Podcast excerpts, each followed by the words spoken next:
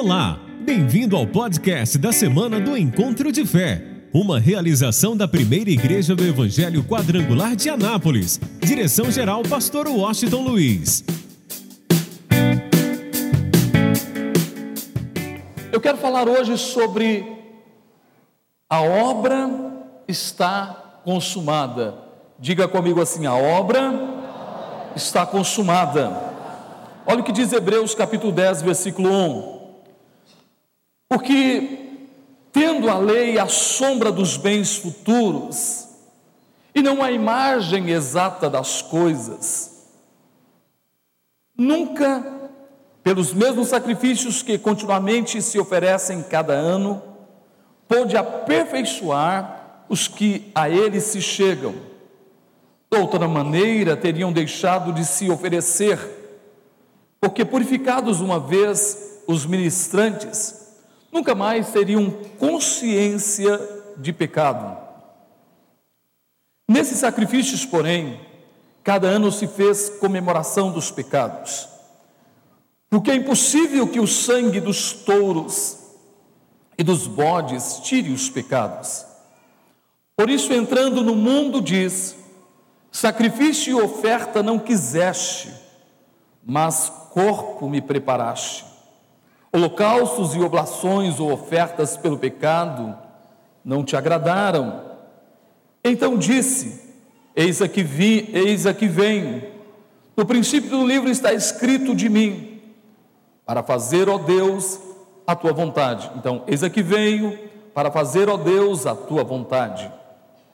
Como acima diz, sacrifício e oferta e holocaustos e oblações pelo pecado não quisestes nem te agradaram, os quais se oferecem segundo a lei. Então disse: Eis aqui venho para fazer, ó Deus, a tua vontade. Tira o primeiro para estabelecer o segundo, na qual vontade temos sido santificados pela oblação do corpo de Jesus Cristo, feita uma vez. E assim, todo sacerdote aparece cada dia ministrando e oferecendo muitas vezes os mesmos sacrifícios, que nunca podem tirar os pecados. Mas este, havendo oferecido para sempre um único sacrifício pelos pecados, está assentado à destra de Deus, daqui em diante, esperando até que os seus inimigos sejam postos por escabelo de seus pés, porque como com uma só oblação aperfeiçoou para sempre os que são santificados. E também o Espírito Santo nola testifica, porque depois de haver dito, esta é a aliança que farei com eles depois daqueles dias, diz o Senhor. Porei as minhas leis em seus corações e as escreverei em seus entendimentos. Acrescenta, e jamais me lembrarei de seus pecados e de suas iniquidades. Não, acho que você precisava dar glória a Deus, aleluia, sei lá, falar alguma coisa, porque ele está dizendo: e jamais me lembrarei de seus pecados e do que, gente? E das suas iniquidades. Preste bastante atenção esteja bem atento àquilo que Deus quer falar conosco. Quando nós olhamos para o Velho Testamento, o que é que nós encontramos? Nós encontramos o sacerdote que todo ano, sempre, estava ali oferecendo sacrifícios de animais pelos pecados dos príncipes dos sacerdotes, ah, pelos pecados do povo de uma forma geral. Então, constantemente, imagina quantos sacrifícios foram feitos durante toda a história do Velho Testamento. E o mais interessante é que, quando se entrava no tabernáculo, você pode observar que lá tinha a mesa ah, dos pães da, da proposição, tinha o altar do incenso, ah, o altar da adoração, mas não havia nenhum lugar para que o sacerdote se assentasse.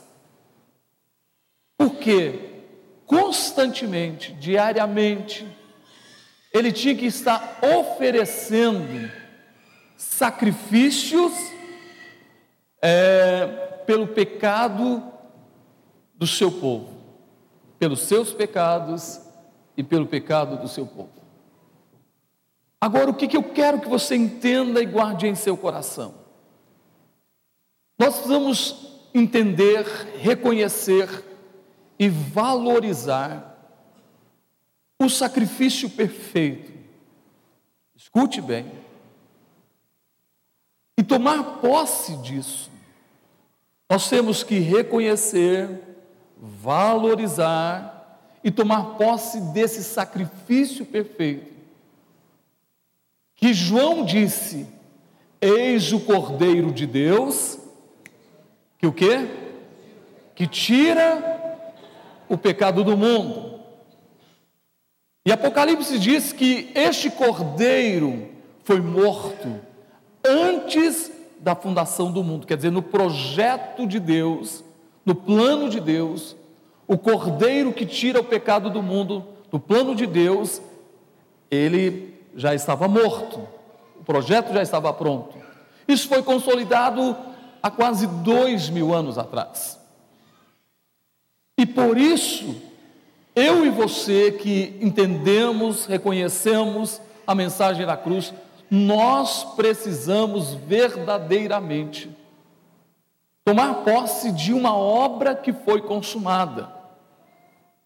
Preste bastante atenção, que é a obra da redenção, a obra da, do perdão dos nossos pecados, onde de uma vez por todas os nossos pecados, as nossas iniquidades, elas foram apagadas. A Bíblia diz que Deus nos pegou no império das trevas e nos transportou para o reino do Filho do seu amor. Significa que, aí eu quero que você ponha isso no seu coração, que nós estamos assentados no trono da graça de Deus. Nós estamos assentados no trono do favor divino. E Apocalipse diz, lembra que nós falamos da semana passada, que nós somos reis e o que mais? e sacerdotes. Nós somos reis e sacerdotes. Por quê? Porque fomos transportados através do Cordeiro de Deus, através do novo e vivo caminho, através do sangue precioso de Jesus. Nós somos transportados do império das trevas para o reino do Filho do seu amor ou para o reino de Jesus. Então hoje nós vamos entender quem nós somos e onde estamos. Quem nós somos? A Bíblia diz que nós somos filhos de Deus. Tem filho de Deus aqui? Todo aquele que recebe a Jesus tem o poder de se tornar o que? Filho de Deus. A Bíblia diz que nós somos herdeiros de Deus. Ok? Então, como herdeiros, quer dizer, tudo que pertence ao Pai, tudo que pertence a Deus, pertence a mim e a você. Chegou a hora de nós aprendermos e tomarmos posse e vivermos como herdeiros de Deus e como filhos de Deus. A Bíblia diz também que nós somos co-herdeiros com Cristo Jesus. Quer dizer, como Jesus é herdeiro de Deus, nós estamos na mesma condição como herdeiros de Deus. A verdade é que muitas vezes nós não vivemos isso, nós não tomamos posse disso e deixamos de viver aquilo que é direito nosso. E eu não preciso mais conquistar. Quero que você entenda isso. Eu não preciso mais conquistar aquilo que já foi conquistado. Você não precisa mais conquistar algo que já foi conquistado. E vamos lá? Quem é que conquistou para a gente? Ele conquistou aonde? Lá na cruz do Calvário. E a Bíblia diz, Paulo diz que ele sendo rico, se fez pobre, para quê? Para que nós nos tornássemos ricos. Então nós vamos entender alguns pontos importantes na nossa vida. Guarde isso em seu coração. Você teve um encontro com Cristo? Você entregou a sua vida a Ele? Se você não entregou, eu quero dizer para você: esta é a hora. Hoje é o dia de você entregar a tua vida ao Senhor. Se você ainda não reconheceu que é pecador e que precisa do perdão dos seus pecados, e que não é ser bonzinho, que não é ter boas obras, que não é dar esmolas ou ajudar as pessoas, não é as suas obras que vão te salvar. Não são as suas obras que vão te salvar. As obras devem ser a consequência de alguém que é salvo. O que é que pode nos salvar? Só existe uma pessoa que pode nos salvar. Qual o nome dele? Só Jesus. Jesus significa Salvador, Ele é o Salvador. Então, a partir do momento que eu reconheço que sou pecador, a partir do momento que eu vou à cruz, ok? A partir do momento que eu tenho encontro com Ele, então nesse momento, eu passo pelo processo da redenção, o processo da remissão de pecados, ok? E agora eu me torno filho de Deus só os filhos de Deus digam amém. amém. Eu quero que você entenda: nem todo mundo é filho de Deus. Só há um filho, e o nome dele é Jesus. E todos aqueles que o recebem se tornam o que? Filhos de Deus. Então, em Cristo Jesus, eu me torno filho de Deus. Você se torna filho de Deus. Por isso, eu preciso receber Jesus como meu Salvador, como Senhor da minha vida.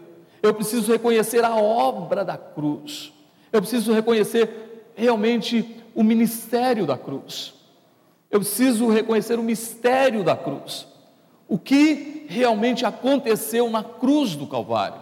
Eu preciso tomar posse disso, entender que a partir do momento que eu faço isso, sou filho de Deus, sou herdeiro de Deus, sou co-herdeiro com Cristo Jesus e estou agora nos lugares celestiais em Cristo, em Cristo Jesus. Agora vamos observar uma coisa interessante. O texto que nós lemos mostra que diariamente o sacerdote estava lá oferecendo sacrifícios de animais constantemente. Diz o versículo 11: E assim todo, todo sacerdote aparece cada dia ministrando e oferecendo muitas vezes os mesmos sacrifícios que não podem tirar pecados, que eram sacrifícios provisórios, que não tinham o poder de perdoar pecados, de lavar pecados, de purificar uma pessoa, era apenas uma cobertura até que viesse o sacrifício perfeito, o sacrifício do Cordeiro de Deus, que o que, gente? tira o pecado do mundo. Então, quando Jesus morreu na cruz, quando o seu sangue foi derramado, então ele substituiu todos os sacrifícios feitos no Velho Testamento, todos eles. A partir dessa hora, todos alcançaram esse perdão e todos, nos nossos dias, da igreja primitiva até hoje, que vão à cruz, que têm um encontro com Jesus, alcançam o perdão do pecado.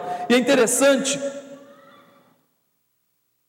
que o texto diz que Deus já não se agradava mais, nem do sacrifício, nem dos holocaustos, nem das ofertas. Deus não quis nada disso.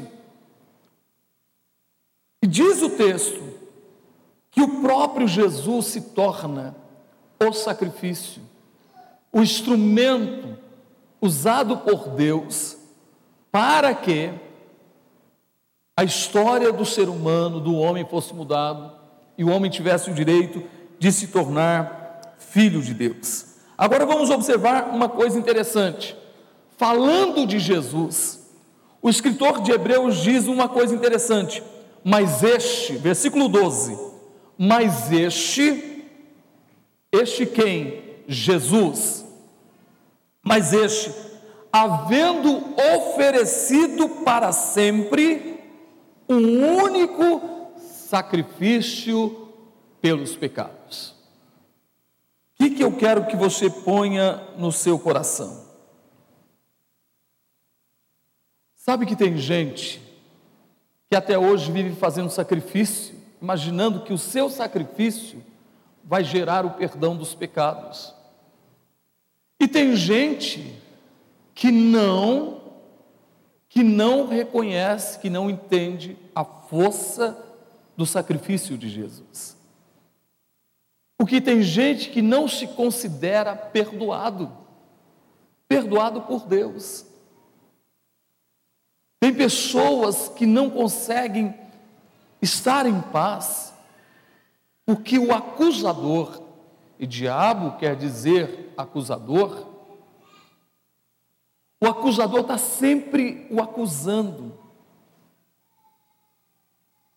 E é interessante, a coisa é tão complicada para você entender como que o diabo trabalha, que tem gente que fala assim: não, eu não vou à igreja, porque eu ainda não estou preparado para ir para a igreja. A hora que eu largar disso, eu vou para a igreja. Depois que eu largar, eu vou para a igreja. Meu irmão, essa pessoa nunca virá, porque ela não vai conseguir largar daquilo que ela precisa largar. Então ela tem que vir como está. Aqui ela vai ter um encontro com quem? Com Jesus. O que, que vai acontecer com essa pessoa? Ela será alcançada pela graça de, pelo favor de Deus. Ela vai sentir amada quem se sente amada por Deus? Ela será abraçada de verdade e ela vai se sentir perdo, perdoada. Porque ela vai sentar-se no trono da graça de Deus. Agora, o pior, sabe o que, que é? É uma pessoa que está dentro da igreja, está aqui ouvindo a palavra, ouvindo a mensagem, e ainda não se assentou no trono da graça de Deus.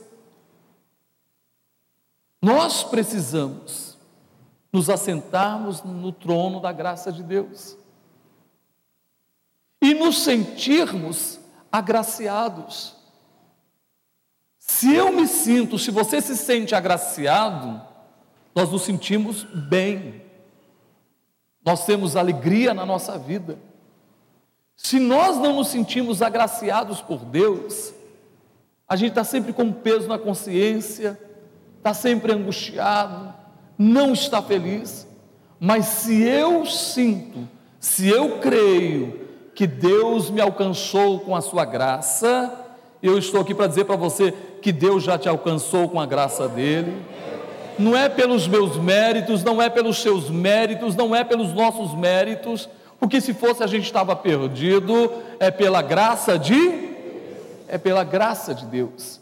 Nós fomos alcançados por essa graça. Por quê? Porque nós acreditamos, gente, nesse sacrifício, o único sacrifício.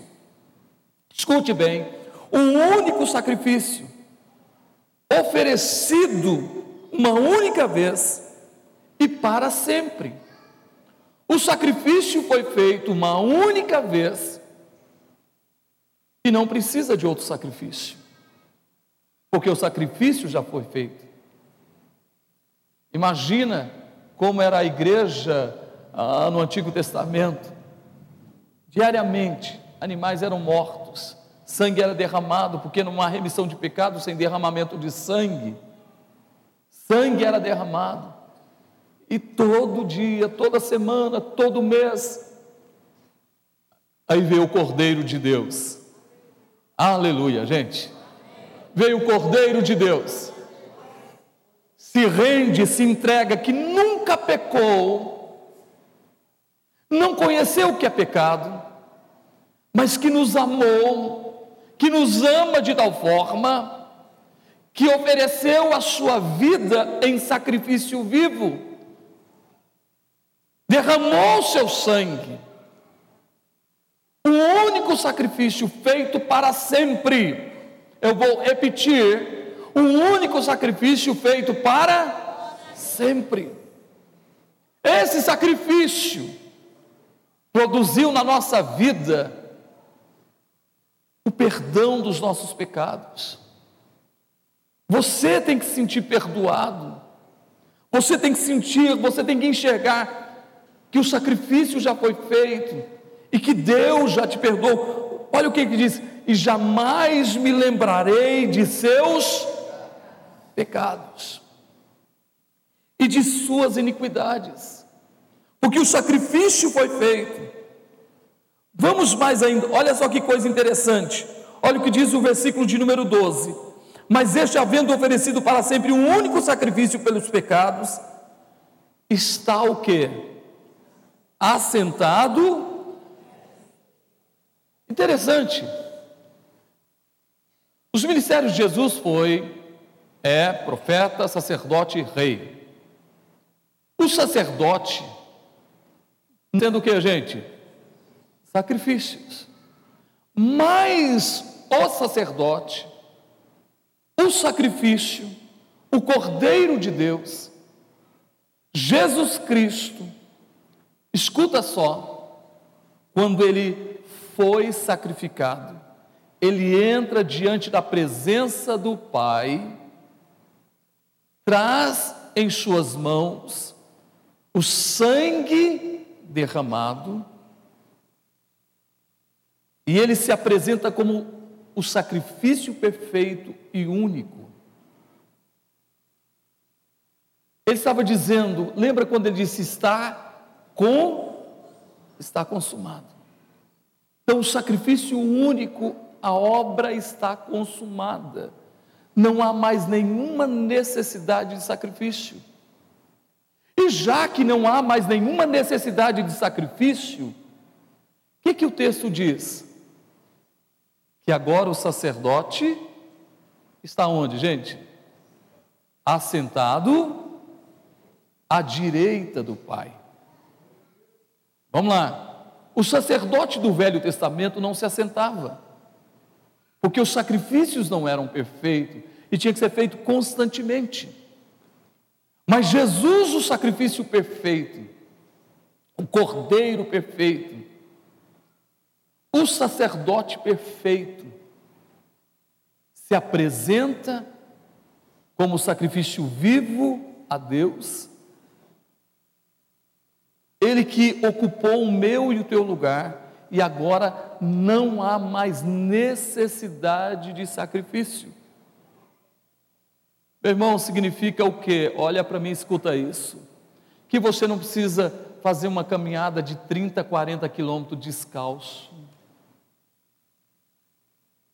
Não significa que você precisa fazer um sacrifício de, vamos lá, rapar a cabeça, não fazer a barba, sei lá, qualquer outra coisa. Significa o quê? Que o sacrifício já foi feito. Você não precisa fazer nenhum sacrifício. Agora você vai entender isso. E Jesus se assenta à destra, à direita de Deus. Vamos continuar lendo o versículo 13, só para você entender. Olha o que diz o versículo 13: Daqui em diante esperando até que os seus inimigos sejam postos por escabelo de seus pés. Então ele está sentado à direita do Pai, até que todos os inimigos estejam debaixo dos seus pés para sempre, eternamente. Mas olha só o que diz o versículo 14: porque com uma só oblação aperfeiçoou, diga comigo, aperfeiçoou o que, que ele fez, gente? Com uma só oferta, com um só sacrifício, ele aperfeiçoou para sempre o que, gente? Os que são santificados. Dá uma olhadinha para o teu irmão e diga assim: meu irmão, Jesus já te aperfeiçoou para sempre. Significa o quê? Que no propósito de Deus, quando você crê no sacrifício, você foi aperfeiçoado em Cristo Jesus. Em outras palavras, você está crescendo realmente na intimidade, no relacionamento, na vida com Deus, ok? Você se torna naturalmente uma pessoa melhor, você se torna uma pessoa focada no reino de Deus, você sabe quem você é, olhe para mim, sabe por que muita gente é deprimida, é angustiada, é desmotivada, desanimada, porque não sabe quem Ele é. Não sabe quem Ele é. Você sabe quem você é? Sabe o que, que Jesus disse? Que somos reis, sacerdotes. Uma pessoa que não se vê nessa posição, ele tem complexo na sua vida, ele se acha menor, ele tenta pegar alguma coisa para se autoafirmar. Ele é cheio de medos, porque ele ainda não entendeu quem ele é. Há muitas síndromes na sua vida, porque ele ainda não entendeu quem ele é. Porque a partir do momento que eu entendo, e aí eu quero que você entenda a palavra hoje, a partir do momento que eu entendo que um único sacrifício foi feito, o sacrifício perfeito, e depois que esse sacrifício foi feito, o sacerdote se assentou o quê? À direita, à direita do Pai. E automaticamente nós recebemos o direito de nos tornarmos filhos de Deus. Olha, alô, alô, alô, alô, entenda isso. Você é filho de Deus. Meu irmão, é hora de levantar a tua cabeça e entender que você é filho de Deus. Você precisa viver aquilo que Deus quer que você seja, ou aquilo que você é, e você é o que, gente?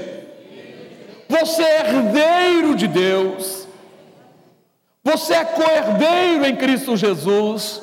Você é mais que. Irmão,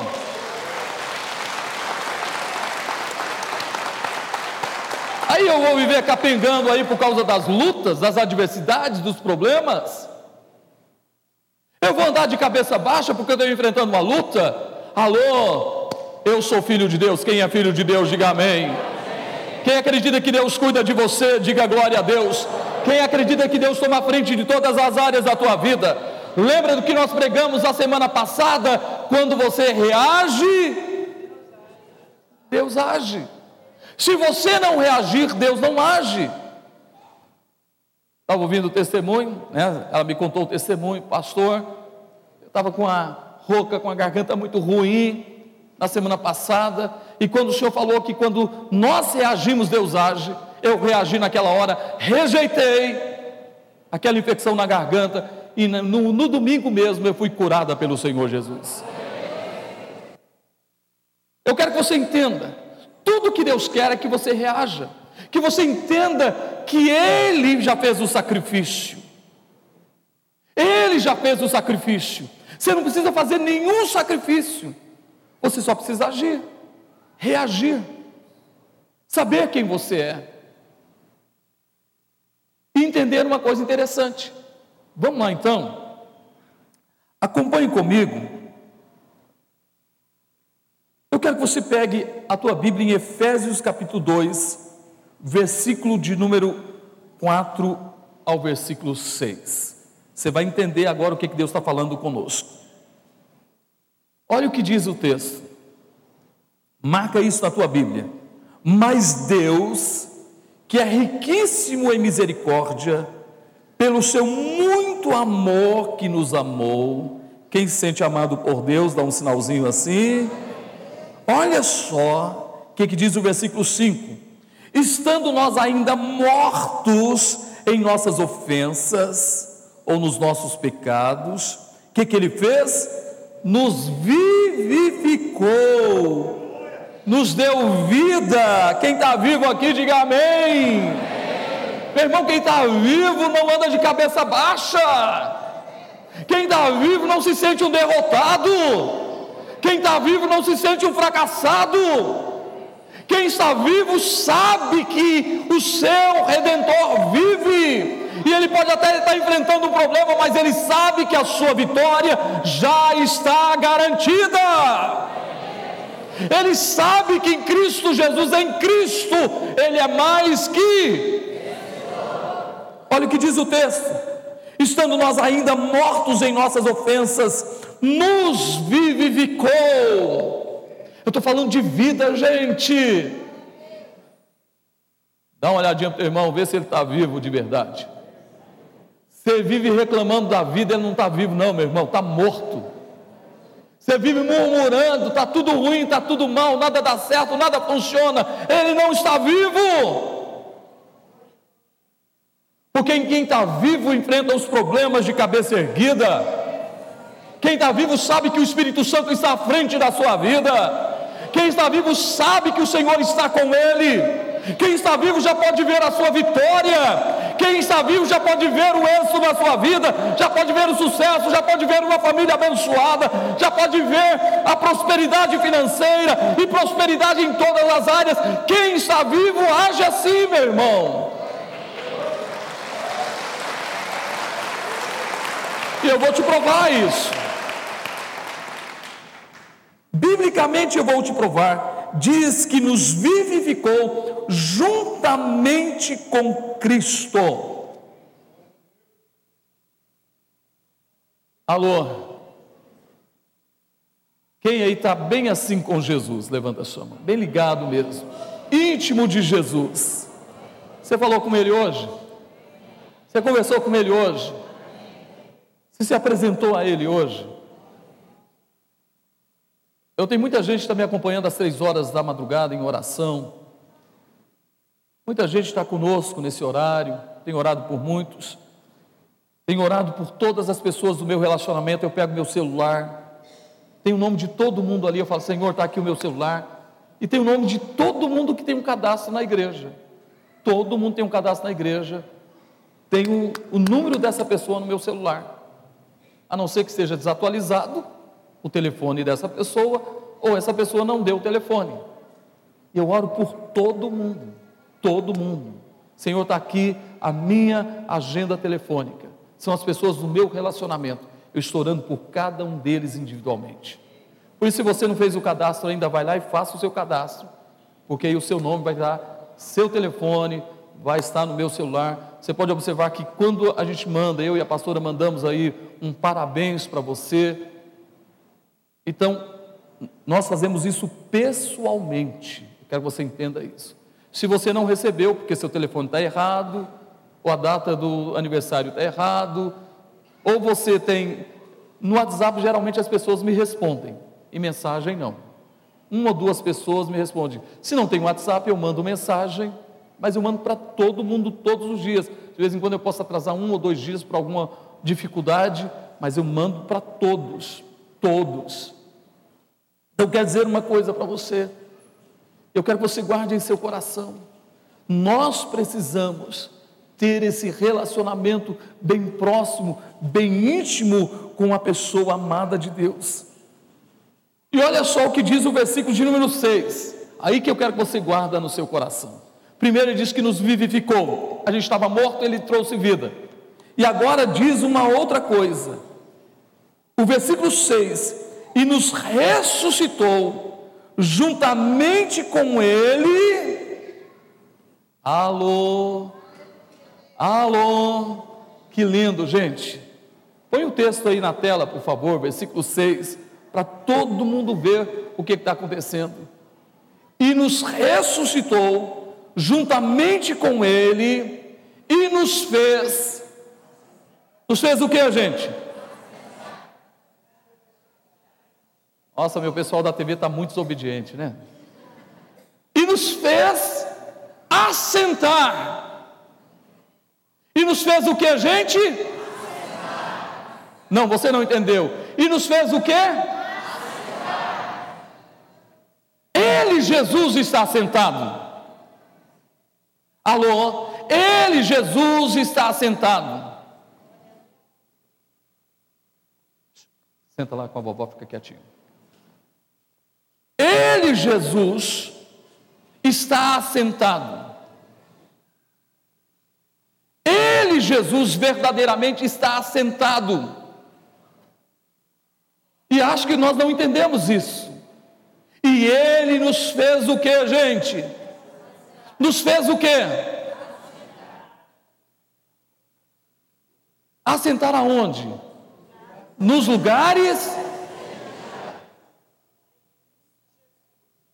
acho que você não entendeu ainda. Tem gente que não entendeu qual é a sua posição.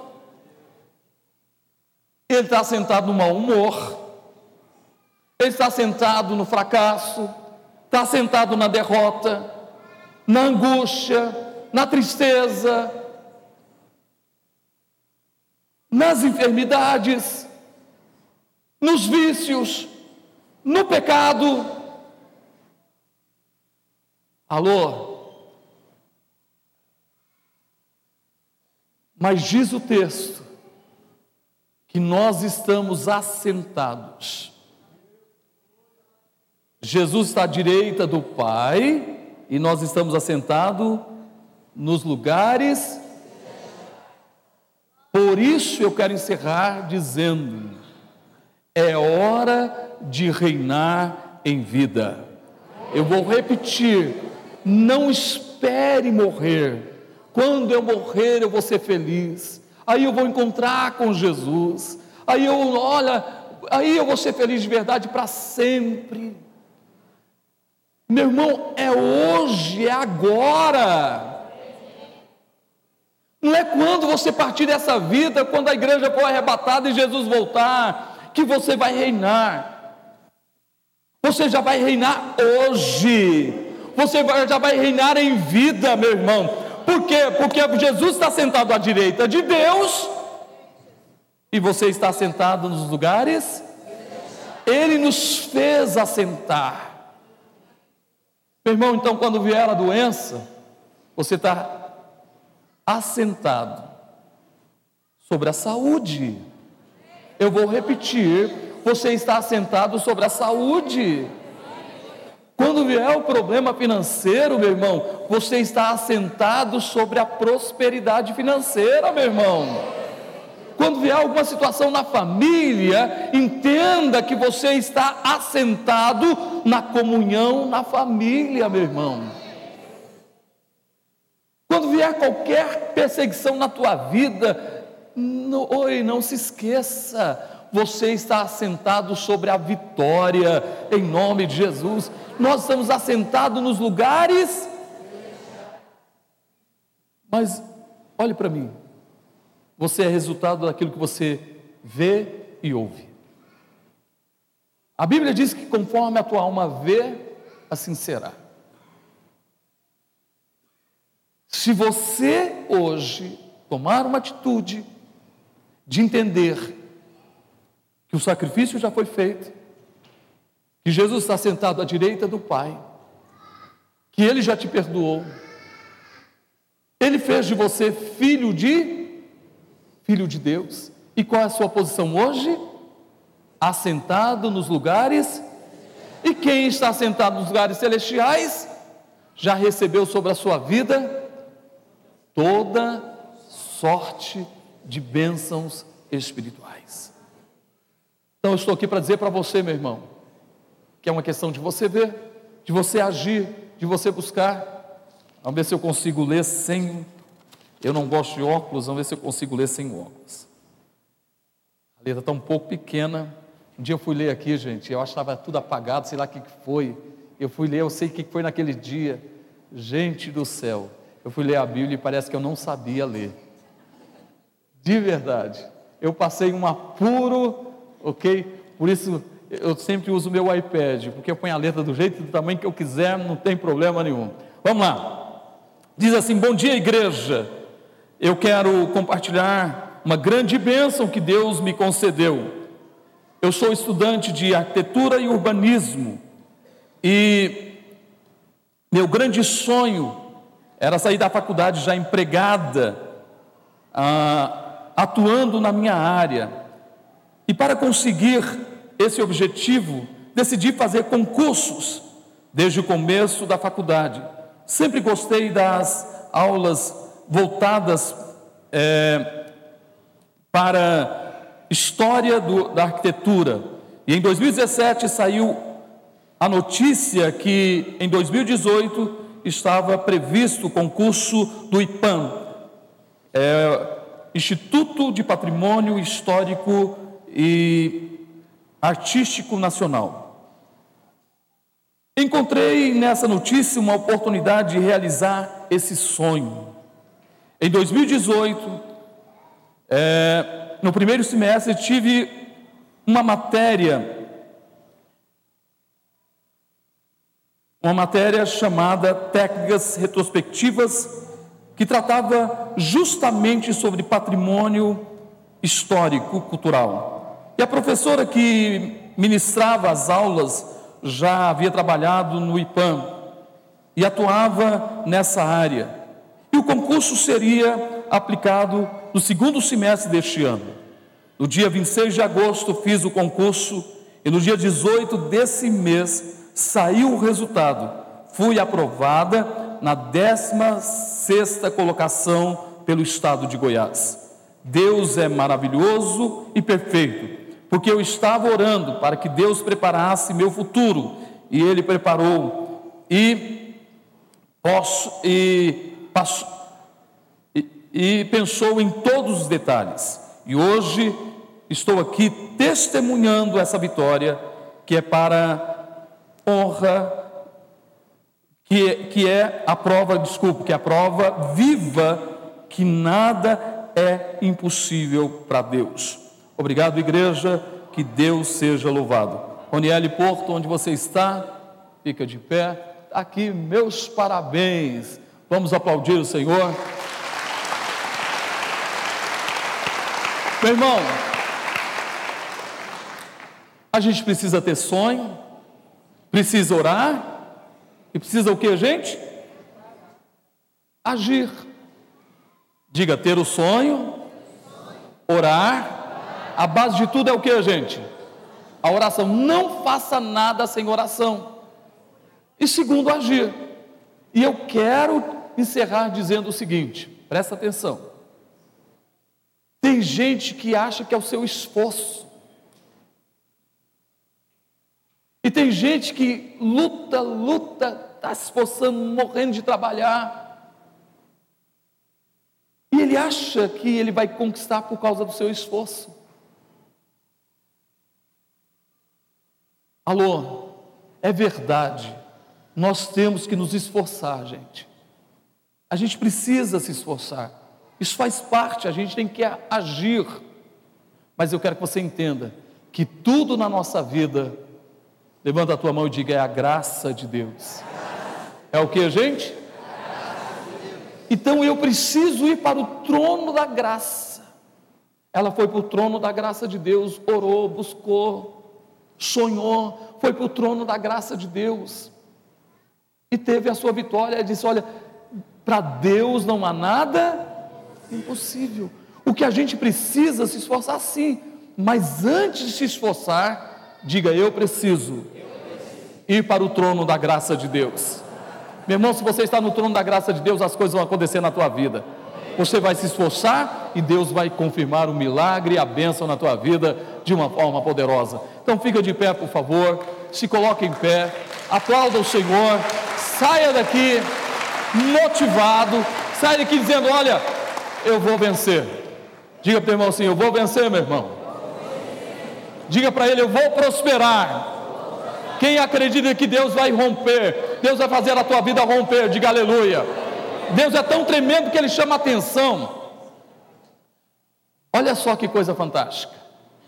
Ele chega para o povo de Israel em Deuteronômio, fala assim: escuta, vocês vão entrar na terra prometida, eu já preparei tudo, lá vocês vão construir as vossas casas, vossas mansões, a, a, a, Bíblia chega ao ponto de dizer assim: as vossas mansões, o vosso gado vai aumentar, ok?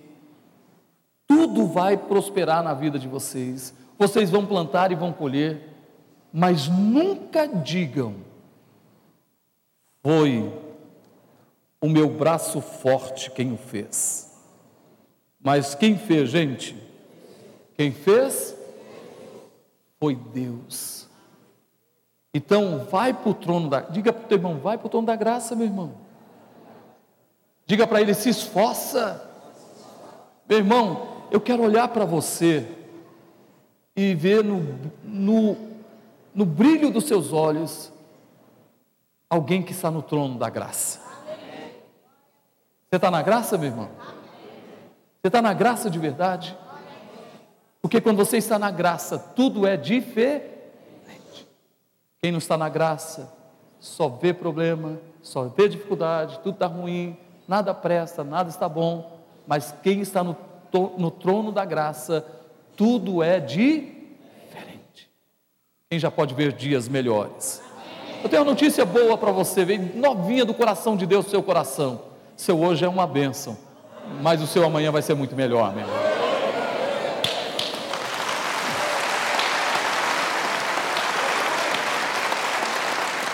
Fecha os seus olhos. Feche os olhos.